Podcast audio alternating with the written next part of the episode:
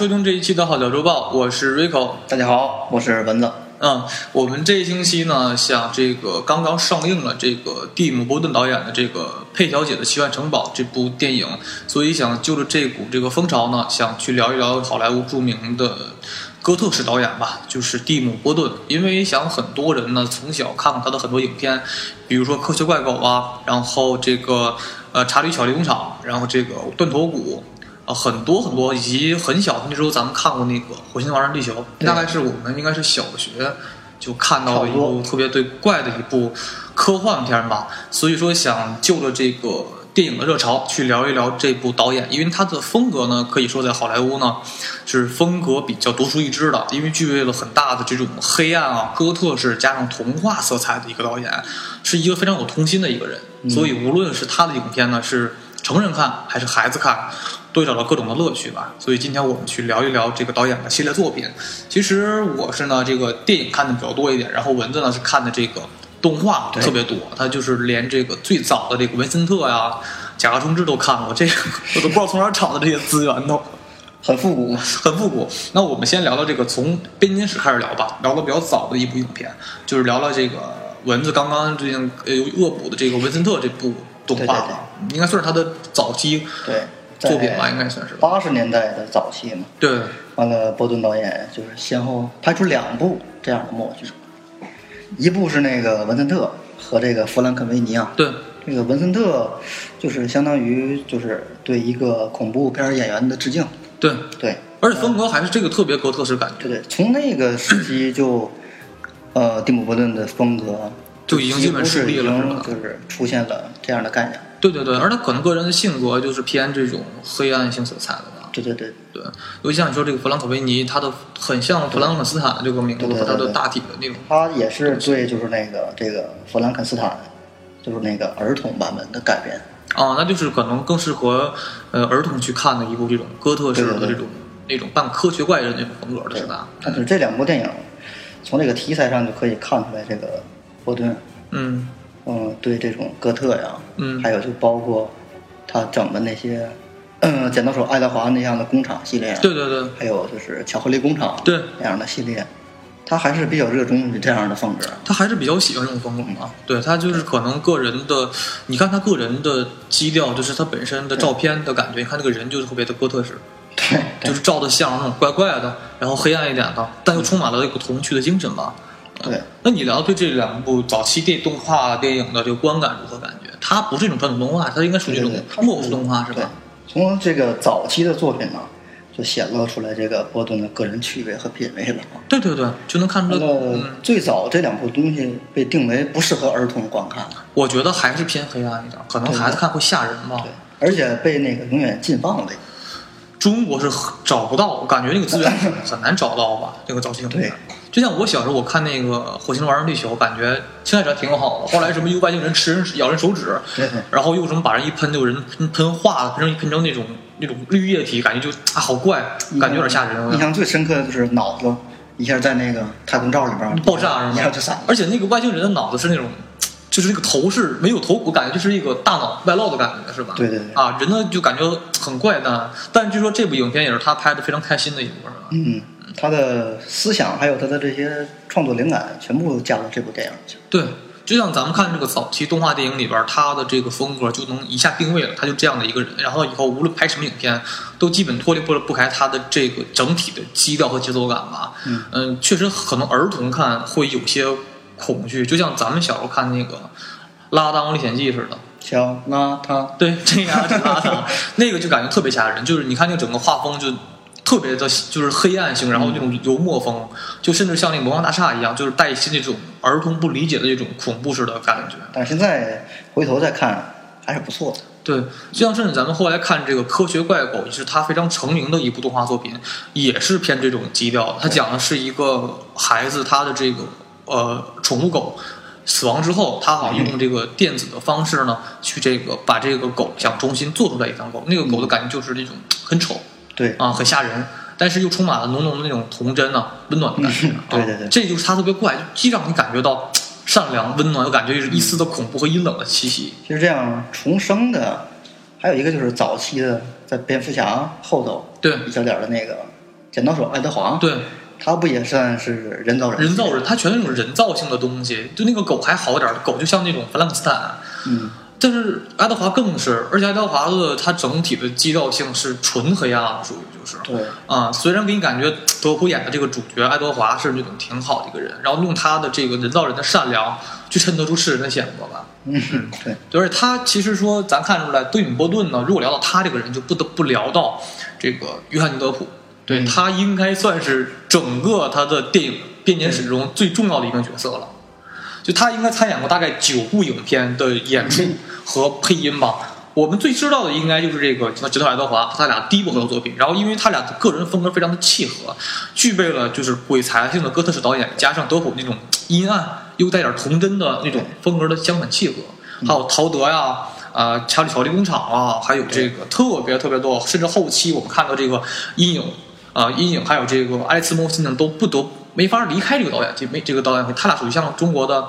冯小刚跟葛优一样，嗯对对他俩是互相成就彼此，是吧？嗯，对，其实我感觉你还是特别喜欢他的这个各种的尾部的动画的，是吧？对，偏早期一些，偏早期一些，越早期可能那些风味是越纯真性的嘛，对对吧？早期的人物造型，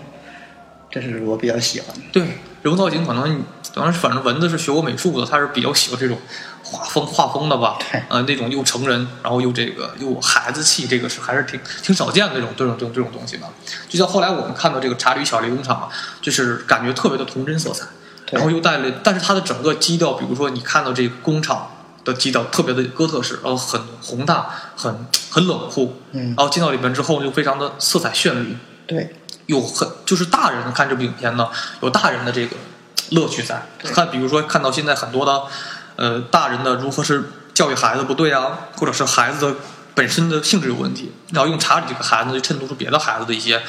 呃缺点和毛病吧。然后他因为孩子们看就看出啊，工厂里边非常的奇特，或者巧克力非常好吃，对吧？比如里边那个花园什么都可以吃，是吧？他们那个里边的东西几乎是没有不能吃的。就我看着都都特别馋，什么巧克力河流啊，然后草也可以吃，然后树枝都可以吃还，有它那个河水是那个巧克力巧克力香浆哦，巧克力瀑布 非常好给人感觉，但又充满了那种哥特气息。就比如说里边一进场，那个儿童剧在那个里边唱那个威利邦卡威利邦卡 那首歌的时候，听着看着不错，后来就全着火，然后你知道木偶着完火之后，眼珠全烧掉，就感觉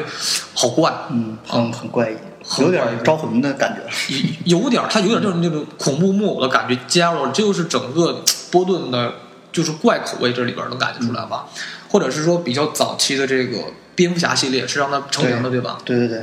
蝙蝠侠，这是一个根据那个同名畅销的漫画改编出来的改编出来的一个电影。对，对，他个人风格比较，因为蝙蝠侠本身的基调就偏这种黑暗性啊，哥特式特别重。嗯。他这个漫画的风格是这个超现实的影片世界啊，对对对是这样。对，但是他是受到这个原著漫画的束缚，所以他很多个人的东西还是无法全部发出来的。对对对，但能从人设，比如说企鹅人呢，然后蝙蝠嗯侠或者是猫女啊，或者独藤女啊，这些人身上能看出他的影子和一些整个影片脚本和剧本编排中的一些怪诞的东西。嗯因为怪诞是他整个风格中永远不能脱离的。就是说，如果你看特别严谨的一个逻辑片，它不是，它是在那种整个娱乐性加一些怪诞的逻辑思维。所以，他后期能拍出像这个《爱丽丝梦游仙境》这种就是无逻辑思维的那种影片，对吧？嗯，但是说到后期是前两部《蝙蝠侠》和《蝙蝠侠归来》拍的都不错，但是第三部《蝙蝠侠》应该是由乔治克鲁尼导演，乔治克鲁尼是主演的了。但这里边呢，他就是说跟这个华纳闹翻了啊，一但是所以到第三部是他作为监制，就是口碑一下就不好看不好了。但前两部确实是非常的好吧。还有到这个后期，我们看到这个九六年的《火星王者地球》也是整整影响了，到现在在我们心中留下了不可磨灭的一个风格特异的、比较独特的一个科幻的影片吧，对吧？就我们小时候感觉看这个东西就挺逗的啊，里边有一段那个。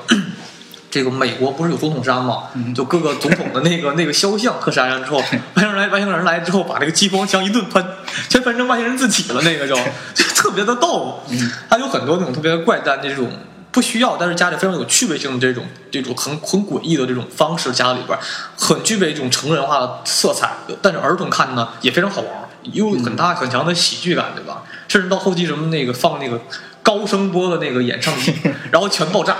啊，声声呐，声呐，那个还还挺逗的，其实。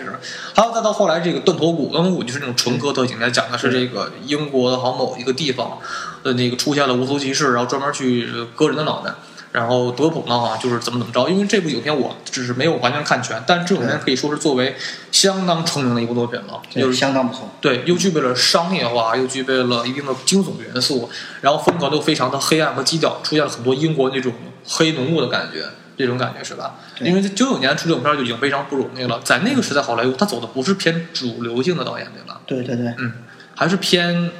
偏冷门一些，但这样很受观众欢迎，对吧？但是他的这个风格。在拍完蝙蝠侠之后，几乎是在好莱坞站住脚，站住脚了。对，嗯，还是很走商业主流性的片子嘛。对，包括他初期拍的那些就是动画片儿，就是那些动画的那样风格的东西。嗯，完了，让一个叫保罗·鲁本斯的一个人看上了，完了，投资又开了一部大冒险。对，这样才是在高投，就是比较稍微高一点的投资的，在这样拍摄电影的时候，对，就初期。就是让就是各种的影评人，对，还有就是观众啊，各种各路的导演发现他这个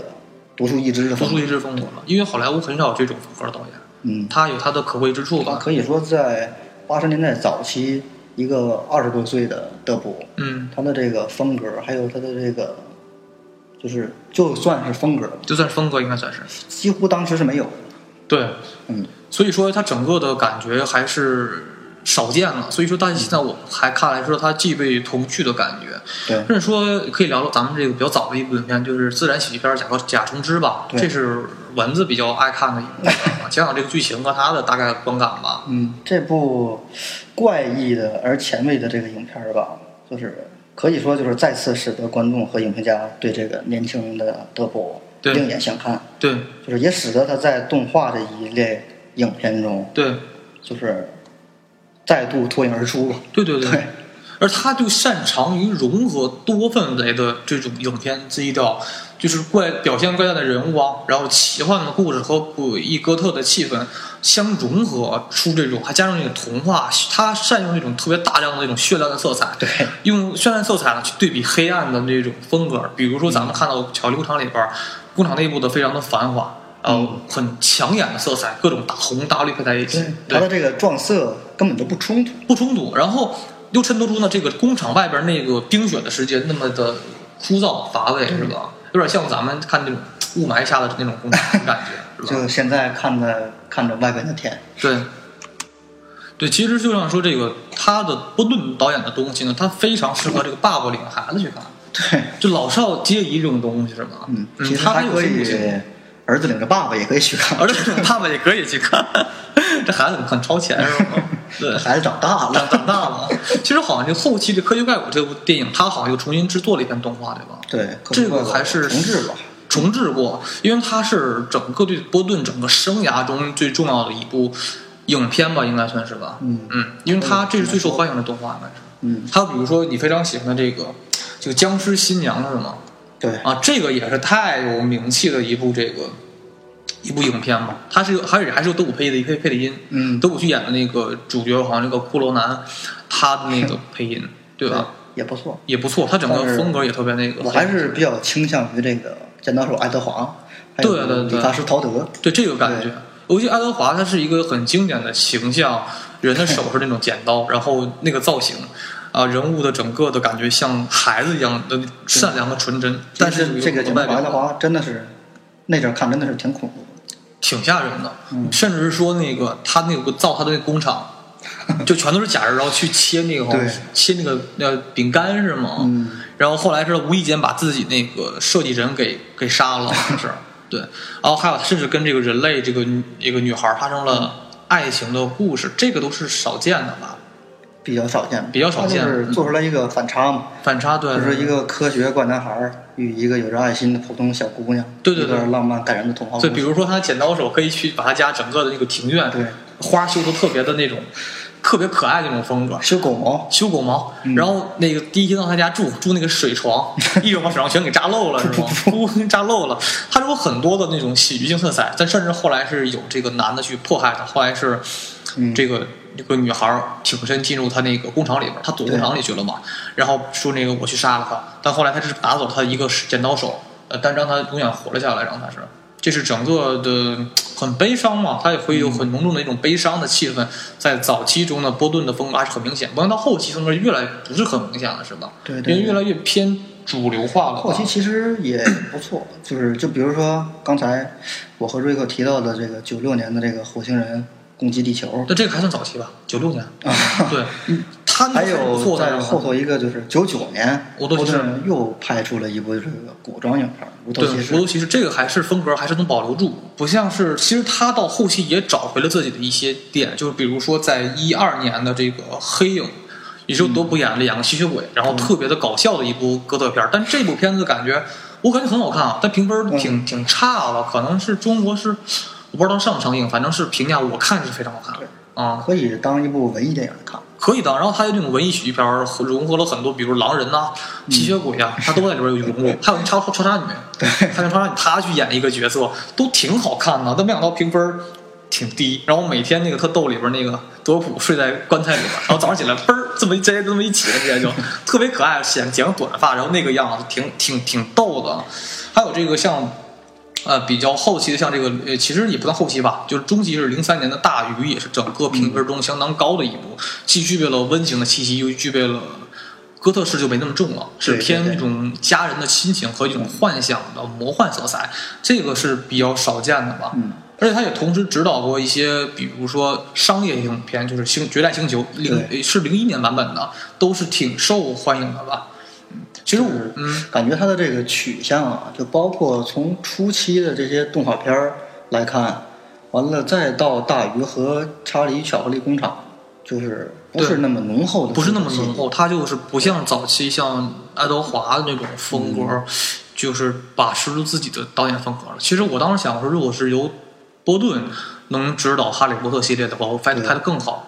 因为他的风格特别适合哈利波特。对，如果要是他拍的话。我估计也是粉丝了，对，肯定是粉丝，因为他的人设会更加精彩，而他特别善于制造这种就是黑暗性，然后魔幻性，带一些这种哥特性色彩，然后具备那种童话气息的影片。所以当时我一直认为说，哈利波特导演呢，就整个的大系列都应该由他去制作，会有一个新的风格的开始，而不像现在这种就是口碑不高不低，对吧？嗯，已经完事儿了，对，已经完事儿了。了，如果能重置最好的是吧？嗯，那。那这个就有点乱乱套，有点乱套，只只是还是内心的一个希望。我觉得他适合这种影片，就让他做这样。如果要是再重置的话，剧情大体所有东西都不会再改，顶多是换个人设，然后整个的布景，然后拍摄手法可能会把造型换一换。对对对，那看着没有什么劲，会更怪一点，对不对？他的风格就是就是怪啊。那也可以说就是番外重置啊。对，就像你看这个，其实波顿的影片中每一个主角都没有正常人。差不多都带点精神病的气息，可能都是德普演特别多。德普大概跟他合作了有九部影片之多，反正每一个角色都是挺。陶德可能是正常点的吧？陶德还算是正常。对，就像你看这个《查理巧克力工厂》里边这个，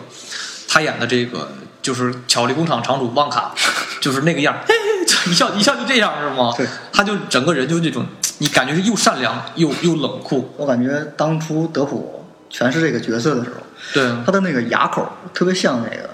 呃，变相怪杰，他可能有些方面会有点类似吧，可能，但德普确实是最适合于演这个他的角色，就演这个波顿导演的风格。他后期，比如他拖他很多片拍了，像《超人骇客》，他脱离了波顿之后拍的片子就反倒不是很好，除了《加勒比海盗》系列吧。除了《加勒比海盗》那个啊，那个《超人骇客》，对对对，啊，那个就电影。我连名字都没记住，就是看了一半，几乎是我都没看。我当时看评价特别差，我就没基本就没敢看。我看他不是他风格的，还演过那种半反派，而且他的造型让人一时间也接受不了。对，其实还可以。他那个哈利波特就最新那个《神奇动物在那里，他里边也也出现他了，后边留一个 in battle，还可以吧。其实就像德普到后期，就是说他拍了很多片子，就是他的造型让人感觉认不出来了，因为很多不了解德普的人吧，就是。特特别的看不出来，你知道吗？比如说某些傻逼，就是就是跟蚊子说，这个蚊子当时就是很很明确的说，这个就是爱德华的这个演员肯定是跟杰克斯派尔是一个人演的，结果某些傻逼就说，哎怎么能是呢？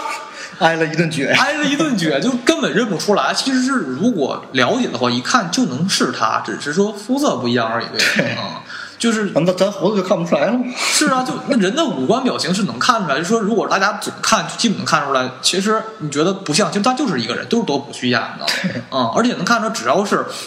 演这个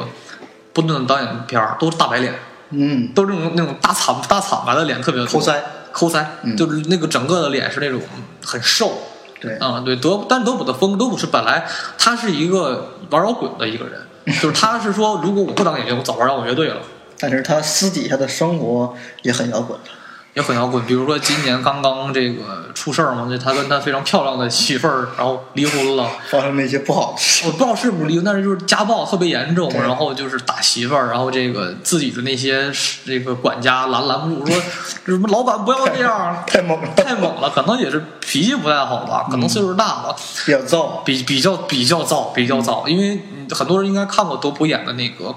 应该是给香香港还是比奥做的香水，就是弹把吉他，然后怎么怎么着，挺帅的，其实还有那种很浓重的气氛吧，燥，燥。还有一个比较特殊，就一个就是他的太太，就是是他的一个海伦娜，对，呃他是他的也是他的一个黄金搭档吧。海伦娜风格本身就比较像那种哥特式小美女，然后身材娇小，然后整个气氛就非常诡异的怪诞。对，他怎么不敢像瑞高温斯的媳妇儿 的那种黑暗劲儿，你知道吗？眼神很犀利。眼神很细，只是比他年轻一些。然后他演，他经常跟他合作嘛，比如说很多人应该看过他演的这个《爱丽丝梦游仙境》里边那个红皇后，对，就他演的。还有这个《哈利波特》系列里边演那个斯特兰啊，克拉斯里奇号，我名字记不太清了。那个黑巫师的女反派就是他演的，他很适合演这种角色，也是波顿喜欢。虽然俩人刚刚离婚，但是他的风格，他大概跟他合作了很多年吧，都有他的出现在整个的他的整个影片史中都出现了。但是后期来说，这个《爱丽丝梦游仙境》这部影片感觉就是挺第一部还不错，对，这也是童话故事改编的。童话故事改编，它是那种无逻辑童话嘛改编出来的。他在初期有一个舞台剧吗？它特别有名，应该无论舞台剧都拍过很多，好像也拍过早期好像也拍过关相关的影片，但是都是波顿风格导演的，那就是八十年代的时候，是吧？很很老，应该是很老的东西。就像说第一部还是不错，但到第二部由他监制，就会整个就评分就下下来了，就直接就。嗯你看，比如说第一部风暴就挺脏的身上是吧啊，然后第二部就光鲜亮丽的感感觉觉就是第二部撞色撞的有点太严重了。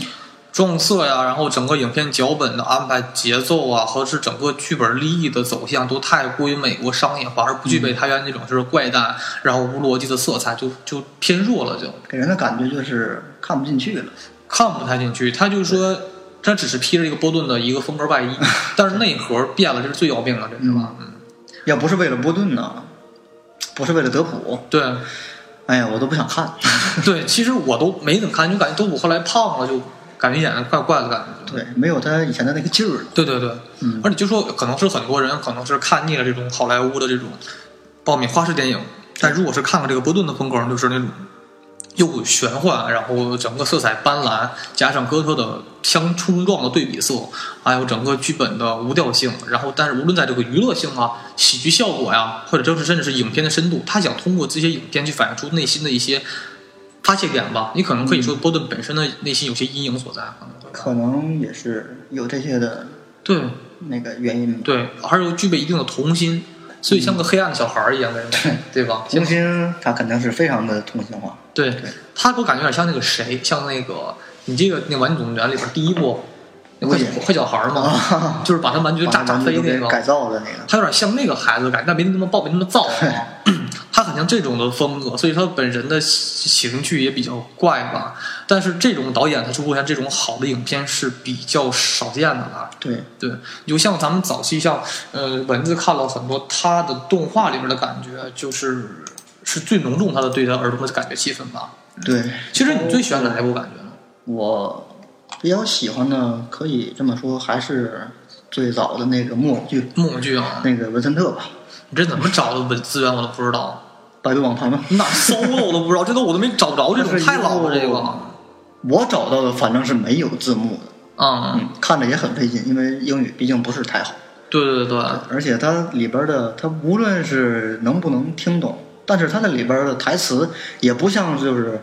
就是动画人物说一句对这句话就出呈现了，是独白的，独白的，它有点嗯像卓别林的那样的后期一般部分的电影，哦有一个对白，完了这个小小小东西，这个哦文文森特再去演，哦，他的他去做一些实验。他什么剧情主义他也是人造人吗？不是，他算上是一个小博士吧？小博士啊，嗯，完了，具体就是这样的事。主要的剧情概括不出来多少，因为他的独白有好多我都没听懂。啊，没有字幕是吗？那个对对对对这个这个资源基本找不到的是，他可能比《假橙汁》还要早，在那个年代。对，他在他比这文森特可以这么说是第一个处女的一个木偶木偶，然后在被这个保罗·鲁本斯发现了之后，又拍了一部就是成本稍高的一部大冒险吧。嗯，完了，这个不仅仅是一部成功的影片，而且在这个票房上也获得了什么，也获得了就是挺大的成功。这个还是特别早期的东西了，对应该是然后九十年代初那种的。这个好莱坞就开始就是就是就是那个新派导导演，他就算新派导演了。他太新派了，我觉得那这种人呢，，了他又执行导演了一部自然的喜剧对《贾充之》。贾中之，对，贾充之这个怪异，然后再后边就是八九年了，八九年就是蝙蝠侠了。蝙蝠侠，蝙蝠侠是整个系列中他掌握的非常好的，没有他就没蝙蝠。侠这个东西，Rico 是比较看得多的。蝙蝠侠这个东西，他早期的他的这些东西真的是不好接受。不好接受，因为怎么说，就是杜波顿哪儿比较不错，他是融合了最早漫画的一些精髓，对，而且搬出了所有的经典，比如说贝恩啊、毒藤啊、小小丑，还有这个企鹅、双面这种重要团，它全出现了，而且它结合了本身的自我品味跟哥特式风格的相融合，嗯，他把这个人长得非常好。而且里边的每个人设都特别的怪异，比如说双面人的风格更加的漫画型，对对对，他那个脸简直就不是烧伤，是那种 橡皮那种绿紫色的脸，像像日本的那个奥特曼，有点那种感觉吧。就是他的那个风格长得非常好，所以说他把每个人物的角色拍的也非常细，比如说企鹅、猫女的出现，他的整个的感觉和整个的配乐，还有把整个哥谭市的打造出来，他心中的那个蝙蝠侠就出现了，就是。如果不是受题材的束缚，他会拍的更好嘛？对，嗯，所以说如果很多老的蝙蝠侠迷应该都去看过这个前三部的这个老蝙蝠侠，而不是后三部的这个诺兰版的了。对前三版如果大家接受了这个这个风格的话，还是非常好看的，我可以说吧。但是无论如何吧，这部影片就是虽然说就是波顿导演的就是个人风格，嗯就是不能很好的突出来，嗯，但是这也是一部打上波顿标签儿的诡异的阴暗的电影，对，其在一向就是这个明朗的好莱坞市场上也是相当的受欢迎。就他的影片，说实话，你就你不知道他导演，但只要你一看，你知道这个人，就知道他可以是是他的片儿，因为他的风格特别的鲜明，这一看他就是这个，你知道吧？对，嗯甚至是说，我们到就是总结一下吧，就是说，如果有喜欢的观众的话呢，推荐几部影片吧。嗯，就是好接受的，可以带着全家去观赏的。第一部呢，就是我推荐应该是《查理巧克力工厂》吧，因为这个是具备了这个成人的色彩，又具备了孩子的那种喜欢的东西。它讲的是这个有一个非常有名的一个工厂，叫做旺卡巧克力工厂，他呢名比较傻是吗？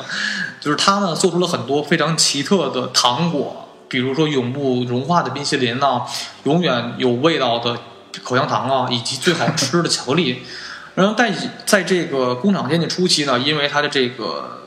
就是就情报，它的就是配方被偷窃之后，然后旺卡呢毅然决然说关闭了这个巧克力工厂。但在几年之后呢，工厂突然又冒出了浓烟，这个工厂重新运作了，又出现了新的巧克力。这时候呢，很，但是这个工厂没有人进出了，就没有员工进出，大家都会很好奇，说为什么他的工厂会这样子？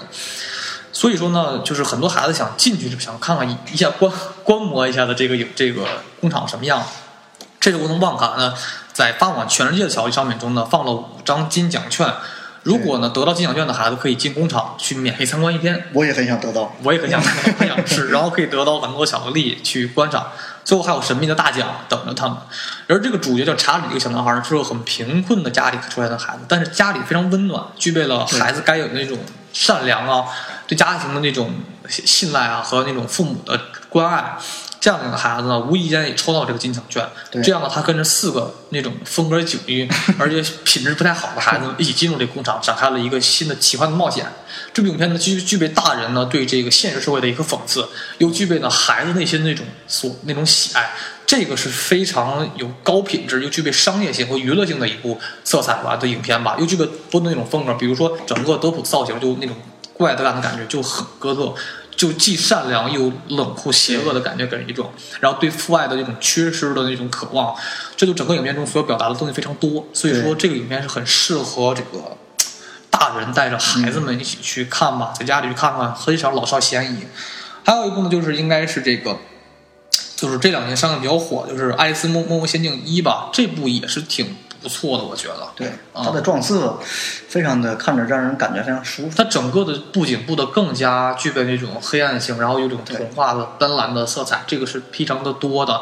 很多人应该看过原著的话，就应该对里面更有兴趣。它这里边的，比如说各种无逻辑空间呐、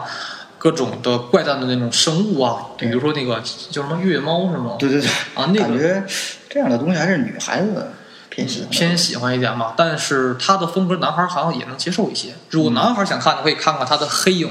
黑影对也叫黑暗，有阴暗之影，这也是我觉得非常好的一部电影，没有说评价那么差。我觉得他是保留了波顿最好的一个风格，对然后把各种他想融的元素融到里边去，然后喜剧点又特别的突出一些吧。对，或者是说想再归老一点电影，应该就是一定要去看这个《火星玩地球》对和《金道爱德》和《金道爱德华》也可以去看看《甲虫之王》。甲虫之这个是比较适合，就是也适合成年人看的一部动画吧，或者是说断头谷，甚至是最重要的《剪刀爱德华》，就是没有这部影片就没有后来这么崛起的德普吧。对，嗯，是这部德这部影片呢捧红了德普这个演员，也把整个波顿的这个导演他给完全的给火了起来。因为无论是风格的继承，呃，他讲究是人造人呐，来到了这个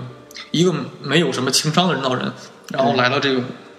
人类社会中进行这个生活，然后以他的个人的这个故事跟人类女孩发生的爱情故事，就是很看着很凄美、嗯很忧伤，但又很浪漫的一种一种一种电影色彩。浪漫就是做冰雕的时候，做冰雕的时候，对，感觉真的是很不错。很不错，就感觉这个人特别有爱，特别温温暖的一个人人造人，在在和那些就是